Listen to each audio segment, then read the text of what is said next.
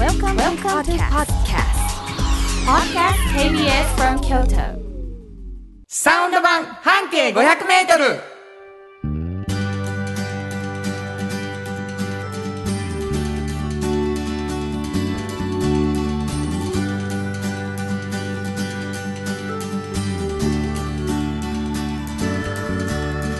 こんにちはフリーマガジン半径500メートル編集長の炎上真子です。サウンドロゴクリエイターの原田博之です。3月19日になりました。はい、まあね、うん。もうほんまに毎週毎週春っていう感じをねうん。感じておりますよ。この間ね、はい。あのほうほ私ほらお好み焼きをね、はいはいはい。作ってあげたでしょ春郎さんと二人に。家作りのお好み焼き、びっくりしたでしょ？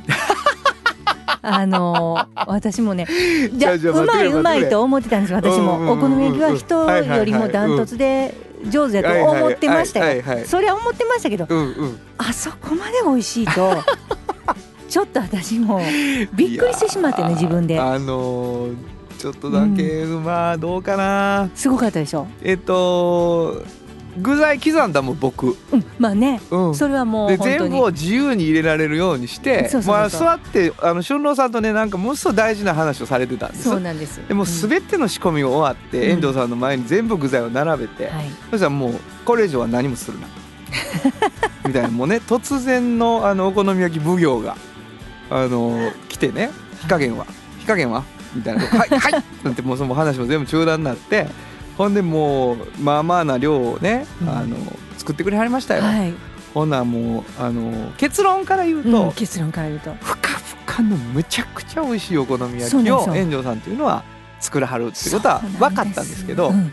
あのふかふかってもうやっか柔らかいのに大きい大きいの最初作ってうん。バーってあの真ん中にそのね一人前を作った後にひっくり返して、そんな言い方じゃないですよ。これ原田さんがひっくり返原るのが田さんひっくうまいことり返して。いくかなっていう。でまあもう、まあ、僕は言ったらまあ、まあ、セバスチャンみたいなもんですから。あセバがって言ってな。セバがもうあのひっくり返そうと思って そのお好み焼きをがしかもですよそれ遠藤さん自分でひっくり返そうとして一回ガサってそのあのひっくり返すやつをですね、うん柔らかいお好み焼きに半分差し込んどいてそれを抜いて、うんあなたひっくり返しなさいよみたいになってほんなら俺がひっくり返したらもう気づいてるもんですからもうねむちゃくちゃなりましたよねわしゃーなって半分だけがねもう散らかりまくったみたいな。それでも美味しいんやからびっくりしますよね、だからお好み焼きテイストの炒め物っていうのが1最初の個目一回目はね。一回目できたんですでもやっぱあれであのどんだけ美味しいかが分かったと思うんですまあ2回目3回目はすごくもう本当に大成功の巻きやったんですけどやっぱ私ねあの春郎さん言ったはったん覚えてますか？なんて言ったはったがこれお店開けますやんって言わはったんですよもうねあのやめてもらっていいですか、うん。そういうの信じるのは。いやいや。僕もねプロでやっていけるわ。売れるで言われた小高校の時に。それぐらいのね新人とこねいろいろありますよね、いやでもうん。本当美味しかった、あありがとうございます。あれ売れるんちゃう、ねえ。私も思ってます。本当に思うんですよ。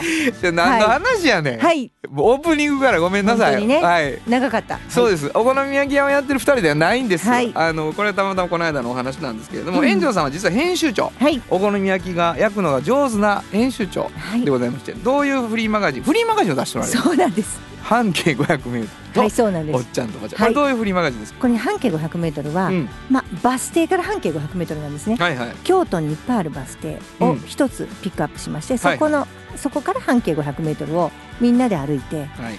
この人はちょっとすごいなと。なこんな考え方はあったことがない、うんうんうん。まあそういう人を探してはい。取材している本ですね。なるほど。はい、そしておっちゃんとおばちゃん、おっちゃんとおばちゃんは、まあ、半径を作ってる時にできたんですけど、うんうんうんまあ、そうやってこう回っているとね本当におっちゃんとおばちゃんと年齢になった時に仕事がもう面白くてたまらんっていうねうんそういう人と会うんですよよく。そうやったなそう、ほんまそうやな本当そうなんですよ。で、うんまあそういう人の存在をね若い方って本当にあんまり本当にあるんですか、うんそんな人そ私も聞かれるんですけどいるんですよね。だからそういう人にまあその秘訣どうやってなったかっていうのを聞いているような本です。この2つのフリーマガジンを出している炎上さん、はい。やっぱりまあ紙面っていうのは限りがありますから、うん。うんやっぱりこう書ききれてないこともあるだろうはい。そのこぼれ話をするというラジオはどうだろうというので始まったのがこの半径 500m、はいサウンド版半径 500m です、はい。だ全然お好み焼きの焼き方の話をする番組じゃないんです。そうなんです。けれどもまあ、うん。まあ日常もね、はい。知っていただこうというわけでございますけれども、はい。えーそのえーこぼれ話をこれから聞いていただけるということなんですが、やっぱりこう言われると読みたいなと思う方もいられるだろう、おられるだろうということで毎回2名の方にプレゼントをしています。はい。えーどこに送ればいいですか？メール。はい、えーメールアドレスは500アットマーク kbs ドット京都数字で500アットマーク kbs ドット京都。こちらまでお願いします。えーどちらのフリーマガジン希望かというのをしっかり書いていただきたいと思います、そしてもう一つ今はい。プレゼントが、あー進んでおりまして、はい、えーサンパックさんよりいただいたフットグルーマーを抽選でプレゼントする。というのが進んでおります、えーフットグルーマー欲しい方はフットグルーマーが欲しいと書いてもらった先に、はい、もう一つ原田博之の音楽に対する感想やご意見、うん。またはおっちゃんとおばちゃんを読んでの感想を書いてほしい。はい、これはまあ条件がついてるので、うん。頑張ってほしい。はい、あれ？原田博之は音楽をするの？って今思った人がいるかもしれません、私サウンドロゴクリエイターと言ってましてですね、僕の音楽については今日1時間聴いていただいたらいっぱい聴くことになります、はい。というのもこの番組の CM ソングみたいなものは全部僕が作ってますはい。しかも今鳴ってる音楽も僕が作ってるのではい、それを聞きながら感想を送ってもらったらいいのではないかなと思います、はい、えー同じアドレスで大丈夫ですので送ってください、はい。ということで KBS 京都ラジオからお送りしていきます。サウンド版半径 500m 今日も張り切って参りましょうサウンド版半径500メートル。この番組は山陽火星、トヨタカローラ京都、東和、土山印刷、ミラノ工務店、サンパック、かわいい、釉薬局、アンバン和衣あん、日清電機の提供で心を込めてお送りします。産業化成は面白いケミカルな分野を超えて常識を覆しながら世界を変えてゆくもっとお真面目に形にする。産業化成お風呂の新習慣。フットグルーマーかかとツルツル足裏ふわふわ。ポカポカだ。歯磨きみたいに足磨き。3パックのフットグルーマー京都で建築を続けるミラーの工務店。誇りと情熱のある仕事でお客様に寄り添い信頼に応えます。これからもこの街とともに真心こもった確かな技術で社会に貢献するミラーの工務店。新庫編集長の今日の半径500メートル。このコーナーでは京都市バスのバス停半径 500m のエリアをご紹介するフリーマガジン半径 500m 編集長炎上真子がページに載せきれなかったこぼれ話をご紹介します。はい、まああのどこかの半径 500m の特集で、うんの記事についてお話しいただくんですけど、えー冒頭お話ししたように一つのバス停から半径 500m で特集をした。はい、いつかの記事はい。ということなので、バス停が存在してるわけです。その記事の半径 500m 以内にね。はい、でそのバス停については皆さんに推測をしていただく、はい、えーその最初にまあ編集長の方からどこら辺のバス停かが分かるヒントをもらそうっていうのをしてるんですけどはい。お便りが来ています、あ財布の中身13円さん。原田さん園長さんこんにちは。ありがとうございます。こんにちは。えー3月5日のはい、はい。ちょっと前ですね、うん、半径 500m のヒント、うん。まあこのことですね。常に変わらない岩、う日本語で言うとこれはもう全くちんぷんかんぷんでした。パン屋さん。答えのバス停。常盤の小学校前。はい。僕は全く分かりませんでした。すいません。そして理由がヒントで当てさせたくなかった言うにこと書いて当てさせたくなかったって言ったんでしょうね炎上さんが。はい。うん、もう趣旨が分かりません。ヒントなのに当てさ当てさせなかったって言ってからね。今までで一番難解問題でした、うんうん。炎上編集長さん、はい。もう少しで良いのです、うん。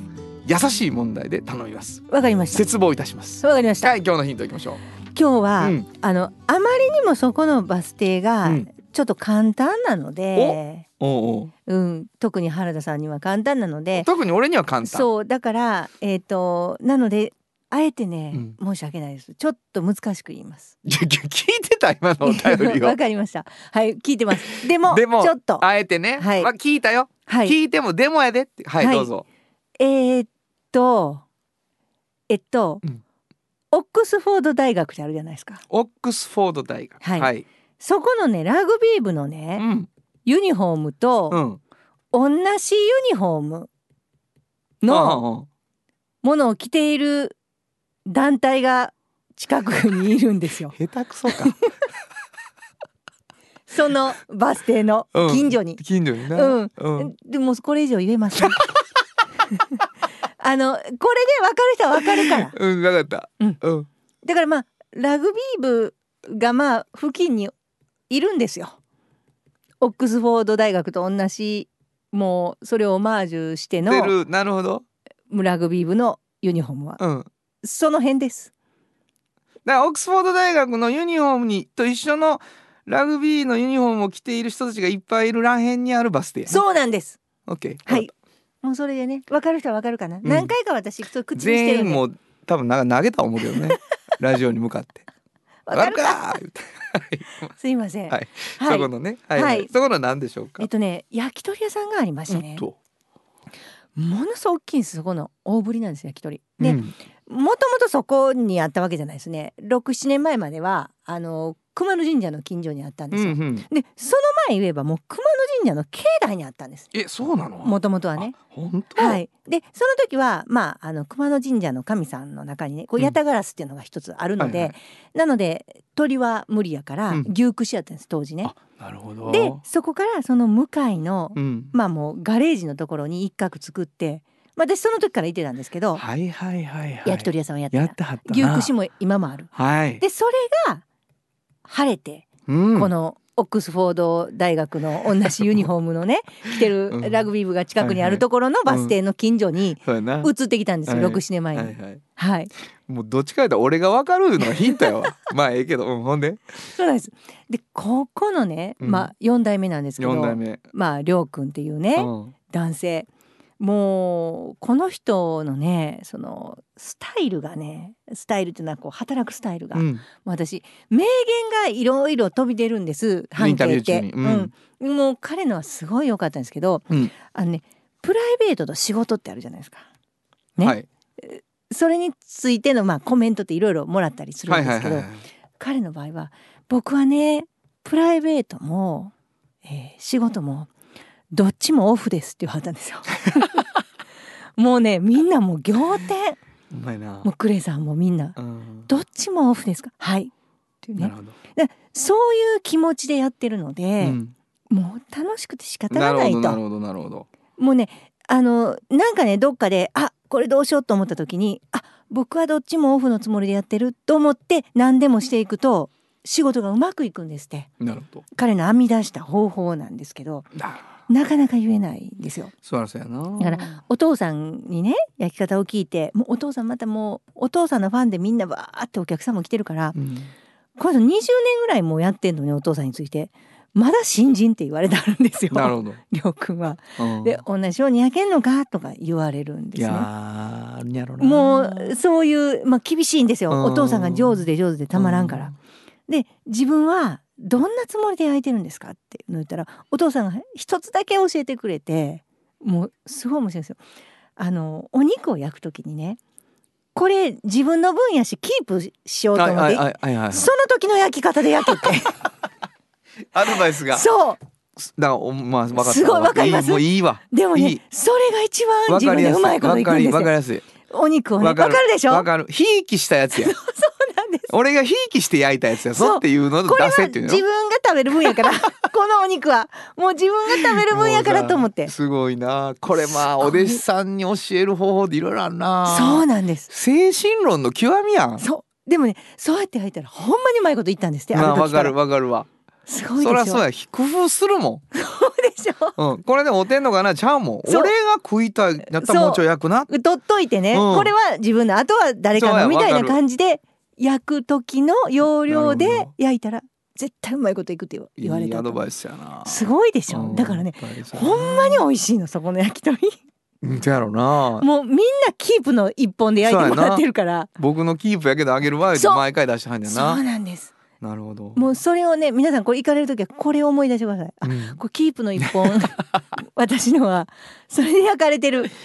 なるほどな。もうすごいんですよだからそういう感じでやらはるので、うんうんうん。あの本当にファンがね根強いんです、まあわかるわかる。だって愛情があるもん。そうなんですよ。なあ。もうすごい。もう本当すごいんですよ。間違って食べてしまわへんやろか。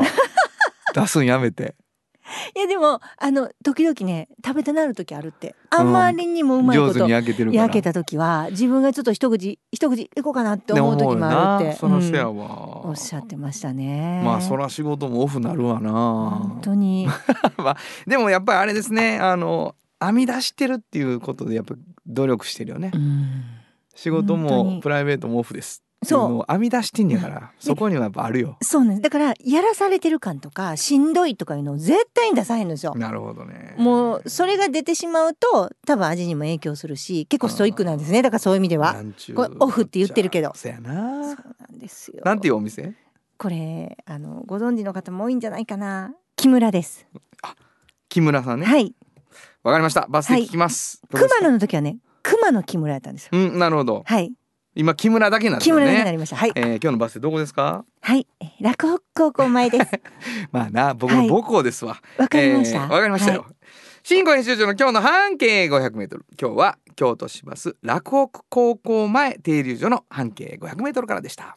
FM94.9 メガヘルツ。AM 1143キロヘルツで KBS 京都ラジオからお送りしています今日の一曲。はい。ここで今日の一曲なんですけどね。まあ焼き鳥焼き鳥。あ、うん。バードでソウルズ。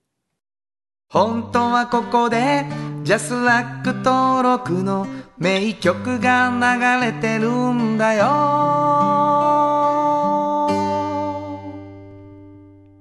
ちょっと懐かしい、はい。好きこれ。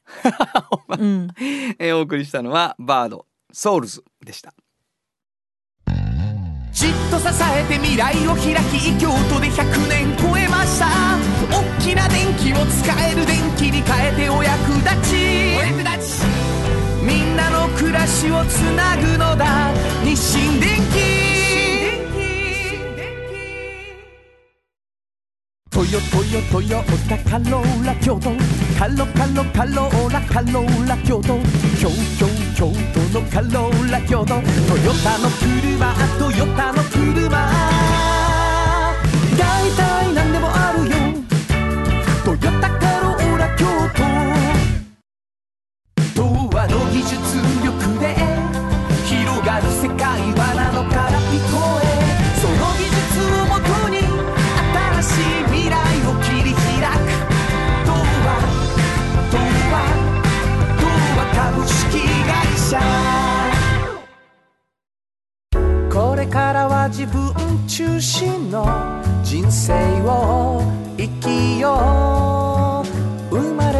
りたいあなたのために大人が輝くファッションブランド。かわいい。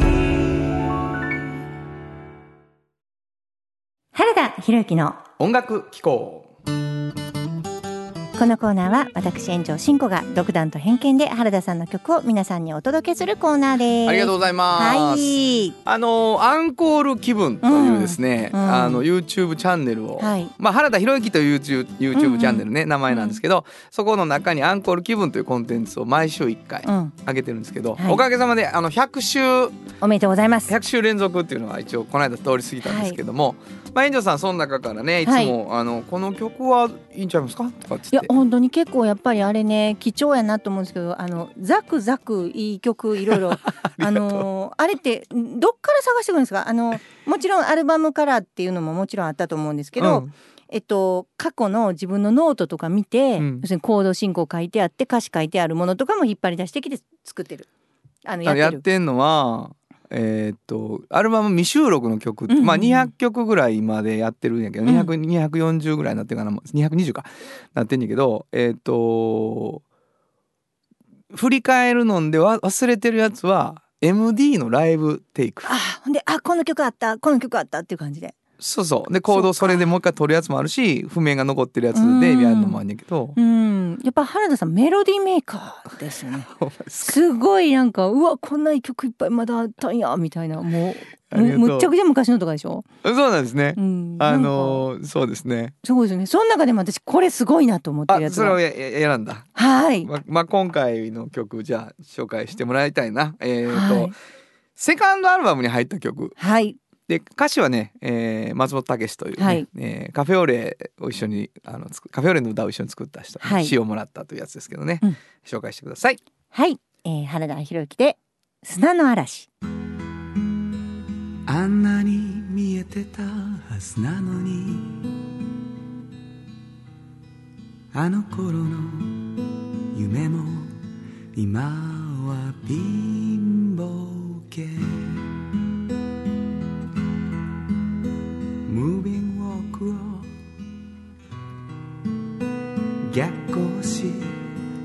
暗闇に叫ぶ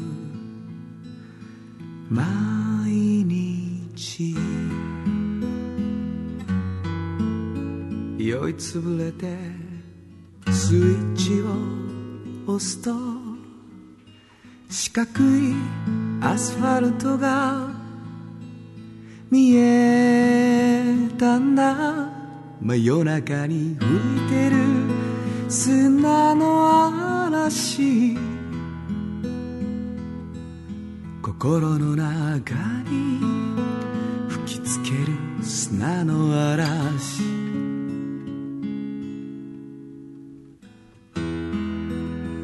あんなに仲良しだったのに。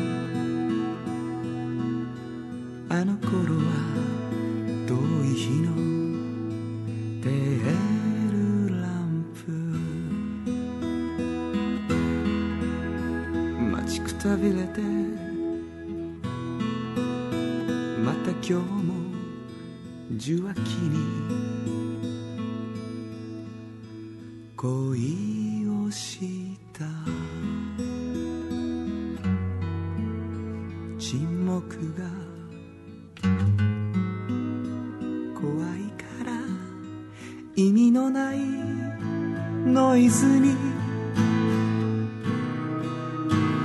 っとする消し忘れたままの砂の嵐。朝まで吹き続ける砂の嵐。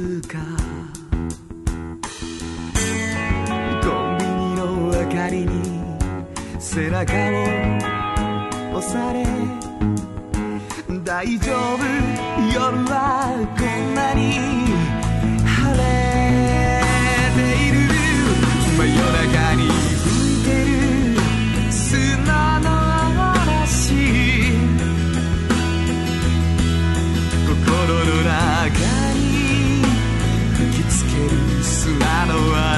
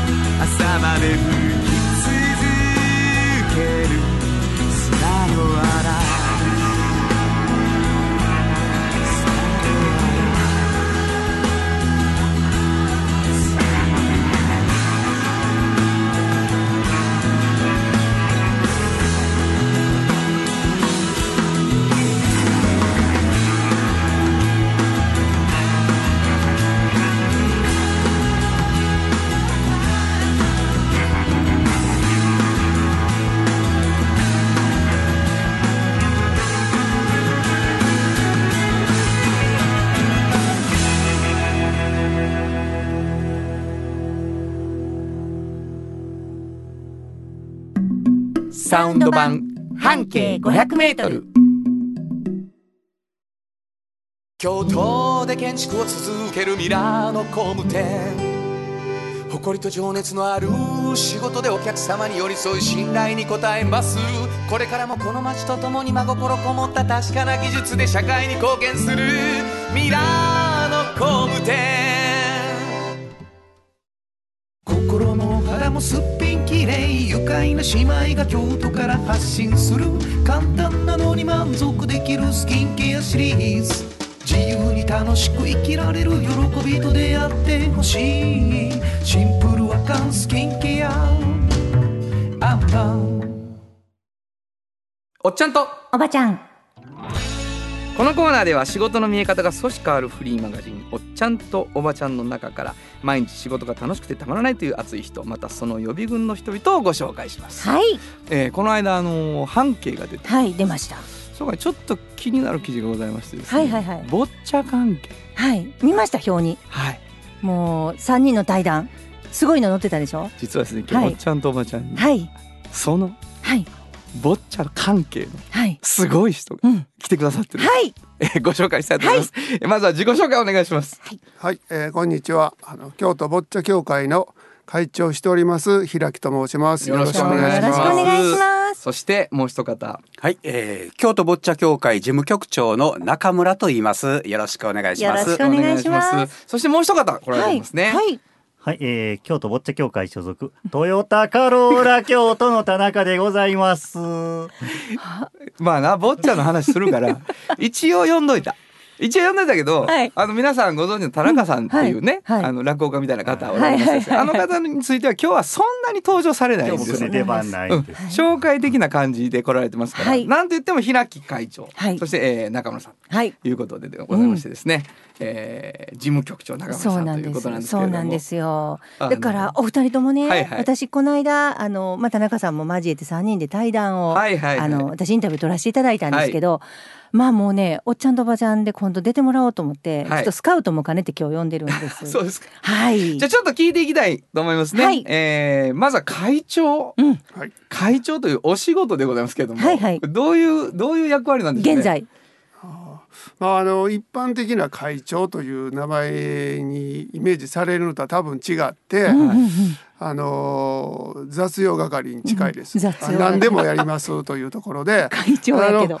会長という名前をあえていただいたのは、はいあのいろんなところに、あのボッチャを紹介したりとか、はいいろんなことをお願いししに行くときに、はいまあ、それなりの役職があれば、うんうん名前がある方が受け手側が、まあ、話を聞いてくれはるかなという、えーはい、いうところですかね。これもうもう謙遜してはるんですよ。もうね、あの平木さんうがん会長してほしいっていうのはもうみんなが思ってて、あそうなの？もうこの熱い話は私田中さんから聞いてるんですね。中村さんからも。あそうなんですか？もうひ平木さんすごいんです。私これ間に挟んでっていいですか？もちろんいいですよ。まだあの平木さんも喋ってはそれは俺に言わせてくれって時は言ってくださいね。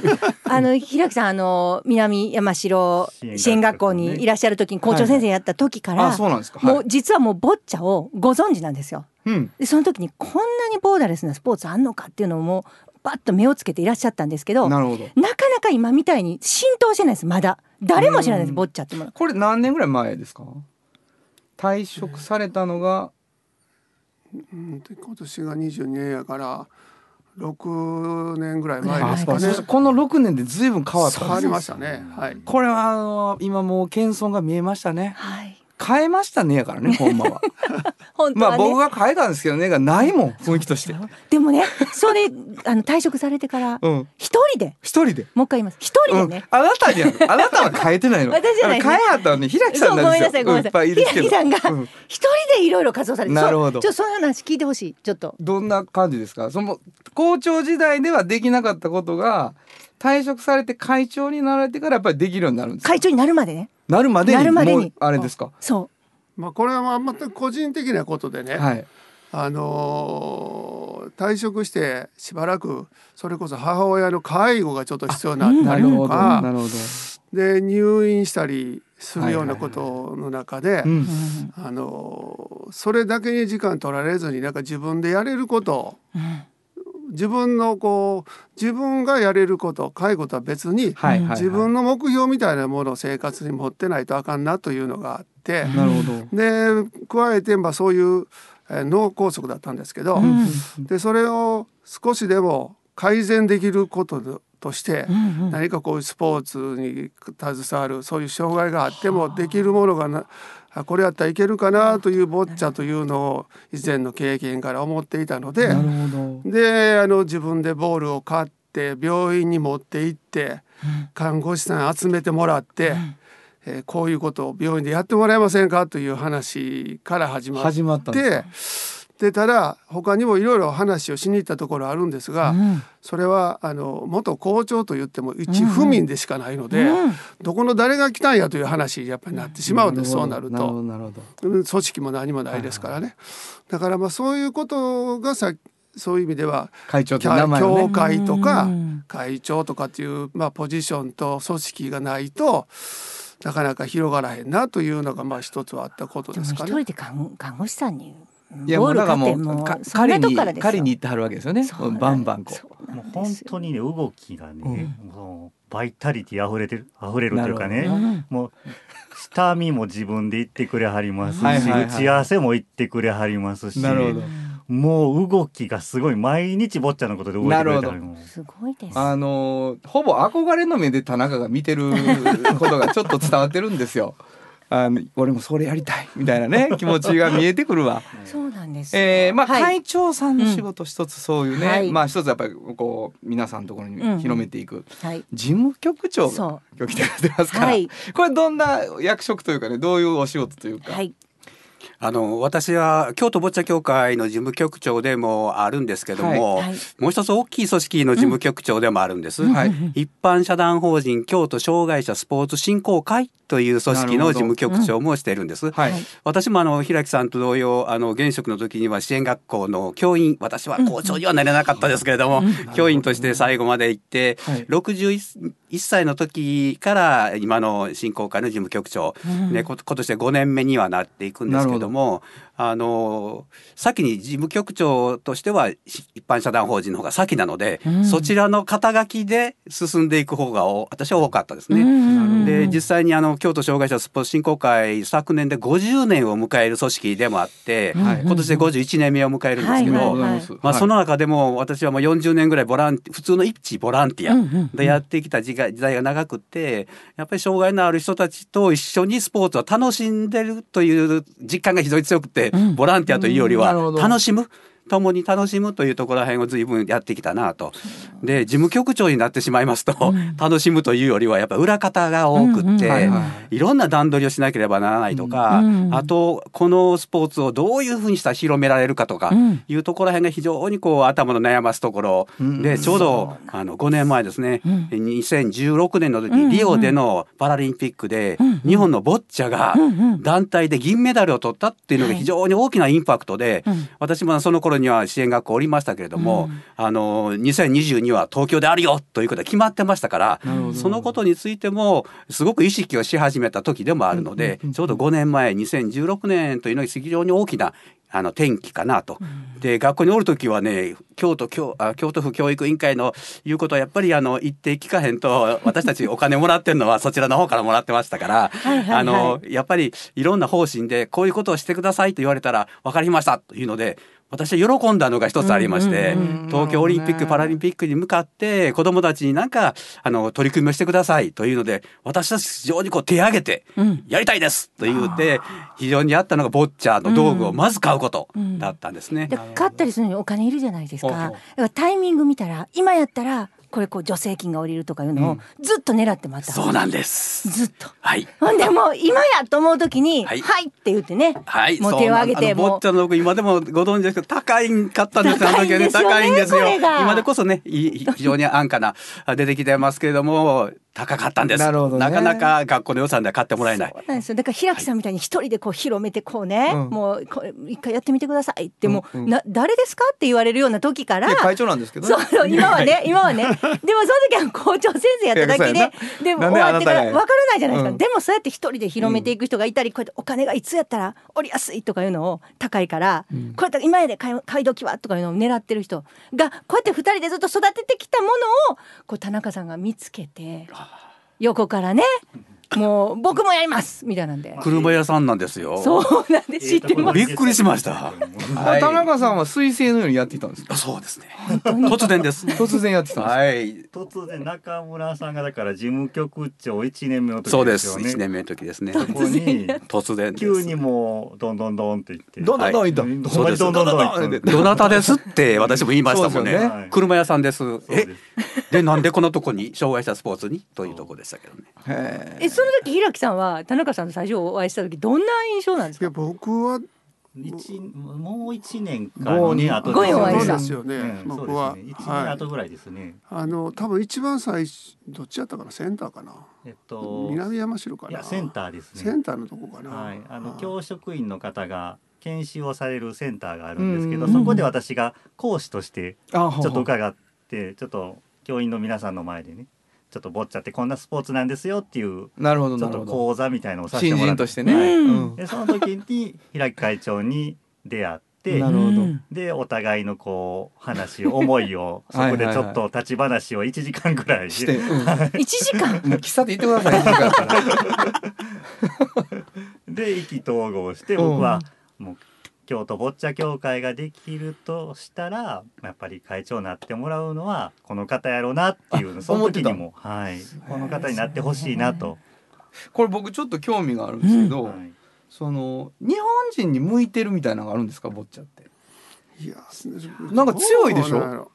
強いどういうことなの？うんまあこうやって頑張ってはるからっていうことがあるのかな？頑張ったいやいやあああのあの日本代表レベルの方々は僕らとはのないのでそそこまで行ってないです。僕らあのそれこそ僕が始めたらさっきの、まあ、一人でいるところは一つあるにしてももともとは学校にいる時にボッチャと出会ってでその、まあ、さっきお話ししていただいたように誰でもできるスポーツやというのが一つの引っかかりやったんですね。はいはいはいでね誰でもできるから学校の子供らどの子でもできる。うんうんうんでその次に思ったことがあの学校の中だけで完結したくなかったんです。なるほど学校の中だけでできて卒業したらもうできるとこがないというふうにはさせたくなかったんですよ。なるほどでなんですよ。でしかもあの学校卒業したら地域の生活の方が長くなりますからね当然子どもたちは。ね。まあうん。地域の生活の中であの障害あるなし関係なく地域の人とつながるスポーツにしたかったんです。はいはい。そうですね。でその意味では誰でもできるスポーツやからおじいちゃんでもおばあちゃんでも小学生でも関係なくみんなができるスポーツで支援学校の子どもら学校でも経験してて地域でもできる。でスポーツを通して人とつながれるで地域で生活する上で大切なことがそこでこうつながりができるなというのに広めたいなと思ったんです。どな。だからあのー大層な言い方すれば、まあ社会が変わることにつながったらええなということなんで、そら会長この人やとそうでし思うょ。思うし立ち話1時間なる。なるわ。ね、なるほど。結構でも感動しました。それ私をでもそうやって、まあそういう思いで事務局長の中村さんにしたら、まあ、全部の障害者スポーツの中でボッチャっていうものにこうある熱を持って関わってくれる人がいることで、まあ、全部も上がっていきますもんねそういう意味では。でもなんかその中村さんにとってボッチャっていうのはいろいろスポーツある中でどういうものなんですかその？あのね、ボッチャはね、私もあの支援学校におるとき、あの、このボッチャを通して人とつながれるっていうところらへんを、あの、発見したんです。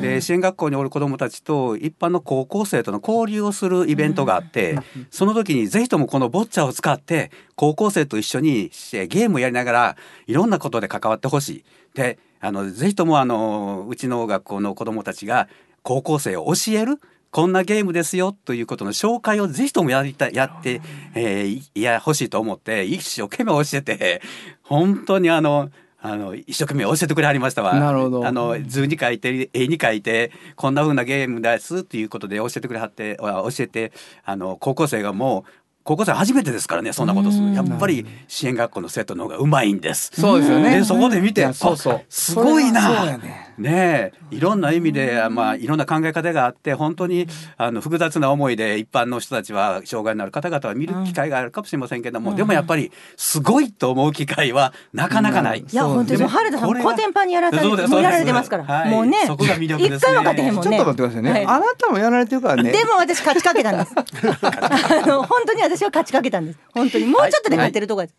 でも本当にボーダレスいでした。やそうなんですよね、本当にあのすあのボッチャっていうもののおっしゃってるみたいに初めて行った人からは初めての日から面白いですね、ねそしてちょっと悔しいね初めての日から。かなり悔しい。できそうやのにできひんからね、あれ。そうなんですよいやーねこれねあの1時間ぐらい番組がかかってしまうんですけど あの時間の方が来ておりましてですね、はいはいはいあの来週来させていただいてもよろしいでしょうかね。本当にねまたゆっくりお話を聞きたいんですけれどもね、あの聞かせていただきたいと思うんですけれども、とにかくえっと僕らもあのこの田中さんというまああのまあまあまだ新米でしょうけれどもね、あの車屋なのにもゴンゴンゴンゴンって来て来てくれた人がですね、僕らにも紹介してくれて。年に1回のボッチャでいとにかく一勝したいと思ってますから僕大会で。ほんまに一回も勝てないんです。ね二年出た出てんのにね。本当に。はい、あのこれからもぜひよろしくお願いしたいと思います。えー、ぼちぼち時間も来てるんですけども、はい。あのー最後にちょっと質問というかね、うん。えーこれからのまあボッチャ、えー京都ボッチャ協会これから目指していくところみたいなところちょっとお話しいただこうかなと思うんですけれども、まず平木さんの方からどんな感じですかね？はい、えー最終目標は、えーボッチャを通して地域社会、こう地域コミュニティが広がっていって人がつながっていく社会にしたいというのが最終目標です。はい、素晴らしいですね。えーそしてえー事務局長中村さんどんな感じですか、はい、私はボッチャを通して含めてですけれども障害者スポーツたくさん経験していただきたい人生豊かにうん。過ごしていただきたいと思っております。ね、田中さんも言いたそうなんで田中さんにも聞いてみましょはい、えー、おっちゃんになってもね、はいボッチャ続けていきたいと思います。う。ありがとうございます。予備軍予備軍やからね、はいもうもう若手風を装ってますけど、まあまあおっちゃんですけどね、田中さんも。せやけどまあね、こうやってあの目指すべき先輩がいるという幸せですよね。うん本当にねえー僕らも関わらせてもらって、はいありがたいなと思っております。えー今日もう一度お名前いただきます。えー来ていただいたのは、あ京都ボッチャ協会会長の平木ですそ。して、はい、同じく事務局長の中村です。それから、はい、えー、京都ボッチャ協会の田中でございます。えーお三人さんに来ていただきました。どうもありがとうござあいました。りがとうございましたありがとうございました。した。サウンド版半径500メートル。童話の技術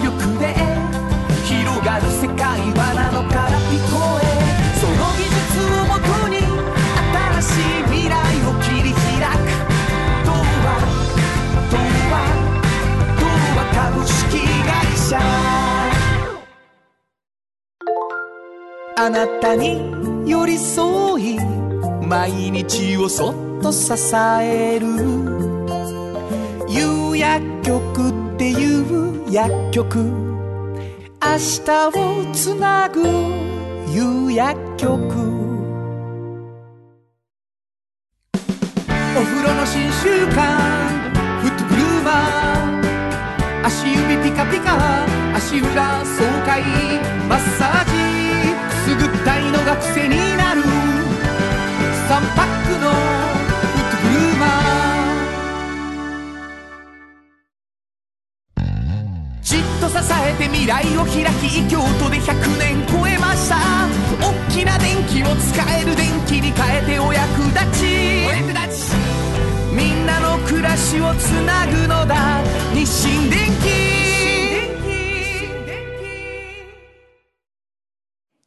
原田博之のサウンド話。このパートはサウンドロゴクリエイターとして大活躍中の原田博之がサウンドに関するあれこれをお話しさせていただきます。ありがとうございます、はい。まあサウンドロゴ紹介ということでね、うんうん。なんか久しぶりにそうですね。クラシック。クラシックから。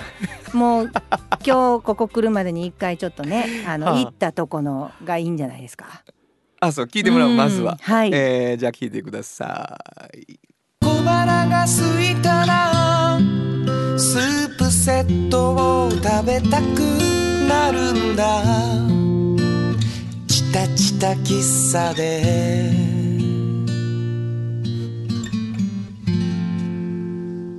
素晴らしい。もうあのチタチタ喫茶はねもう何回3回ぐらい変わってるんですかね場所。三つ目やな場所な、うん。もう、また。あの教えてあげられないとこに行ったんですけどね、いやもうも本当にどどう路地入って奥の？あんなん絶対説明でうできへきないし。んねんけど、うん。あのまあ一軒目からあの二回引っ越してはるんですけど、うん。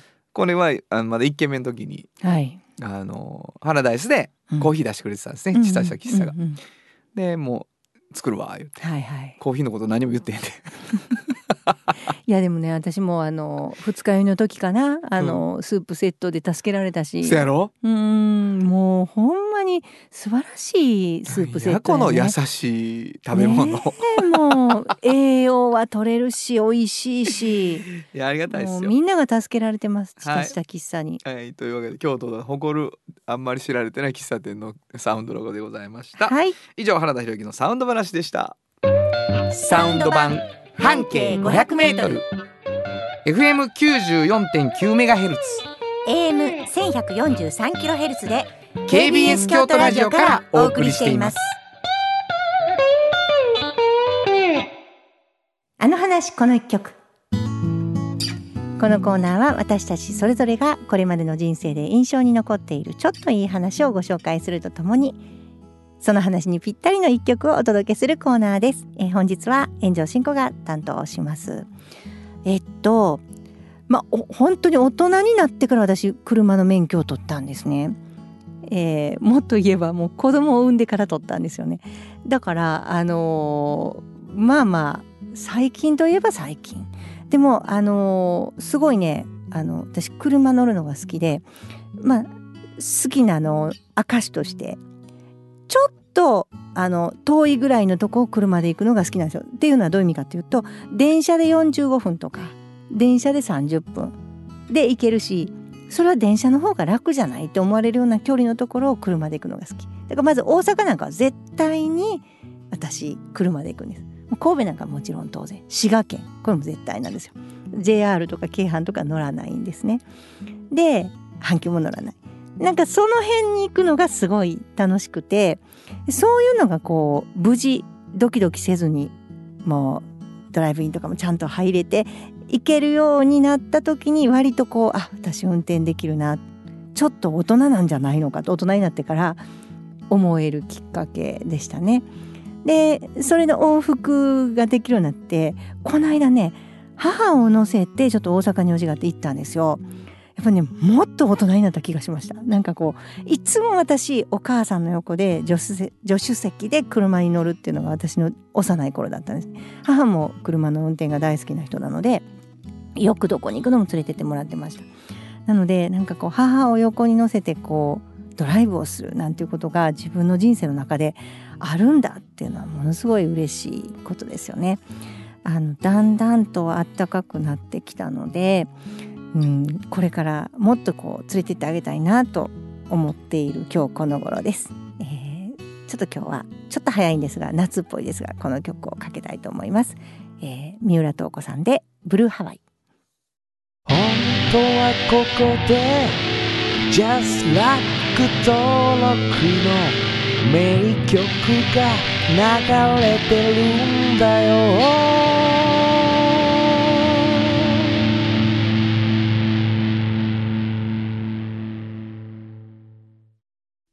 産業化成は面白いケミカルな分野を超えて常識を覆しながら世界を変えてゆく。もっとお真面目に形にする。産業化成トヨトヨトヨタカローラ京都カロカロカローラカローラ京都京京京都のカローラ京都トヨタの車トヨタの車大体何でもあるよトヨタカローラ京都歴史と未来すり込み京都を伝える土山印刷支え合いが育てる潤いある会社土山印刷。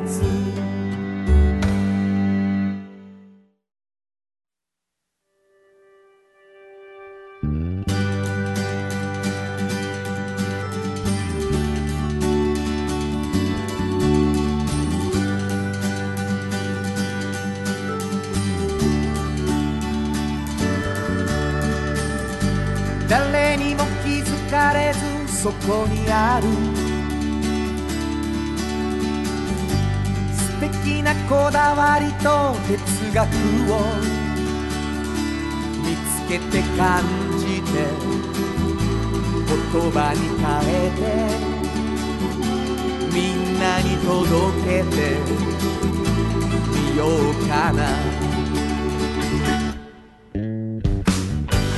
あっという間にエンディングでございます、えーお便りいただきました。ローカルヒーローさんいつもありがとうございます。ありがとうございます炎上さん原田さんこんにちは。こんにちは。えー昼間の日差しは暖かく感じるようになりましたが風が吹くと肌寒くて体感気温が下がり完全な春にはもう少しですかね、うん。季節の変わり目なのでお体にご自愛くださいませ、はい。さて先日京都シネマに映画のチラシや上映予定をもらいに行った時に今まで見たことのないフリーペーパーがありました、手に取り表紙を見ると半径5メートルとあります。まさかと思い発行元と一緒にスタッフとして炎上真子のお名前を見つけました。お忙しいとおっしゃってでまた新しいフリーペーパーをか発行されていたんですね、炎上さんほんまにお体大事にしてくださいね。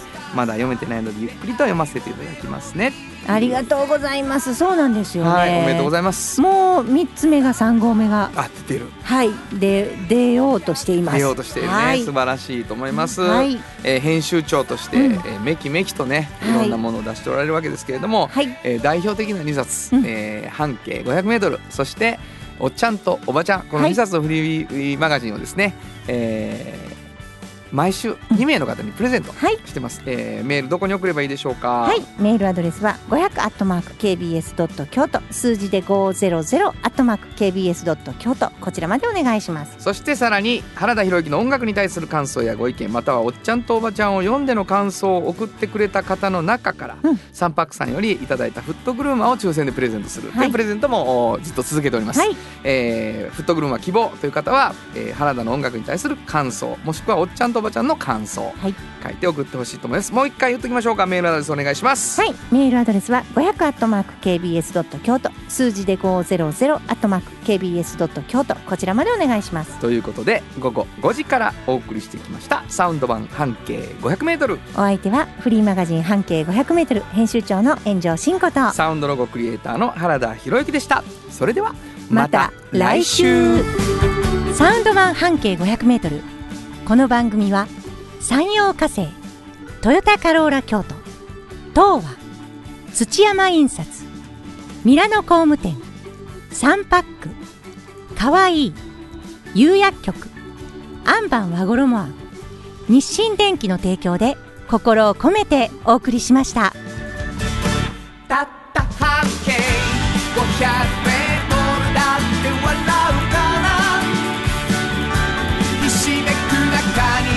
えはいつも隠れてた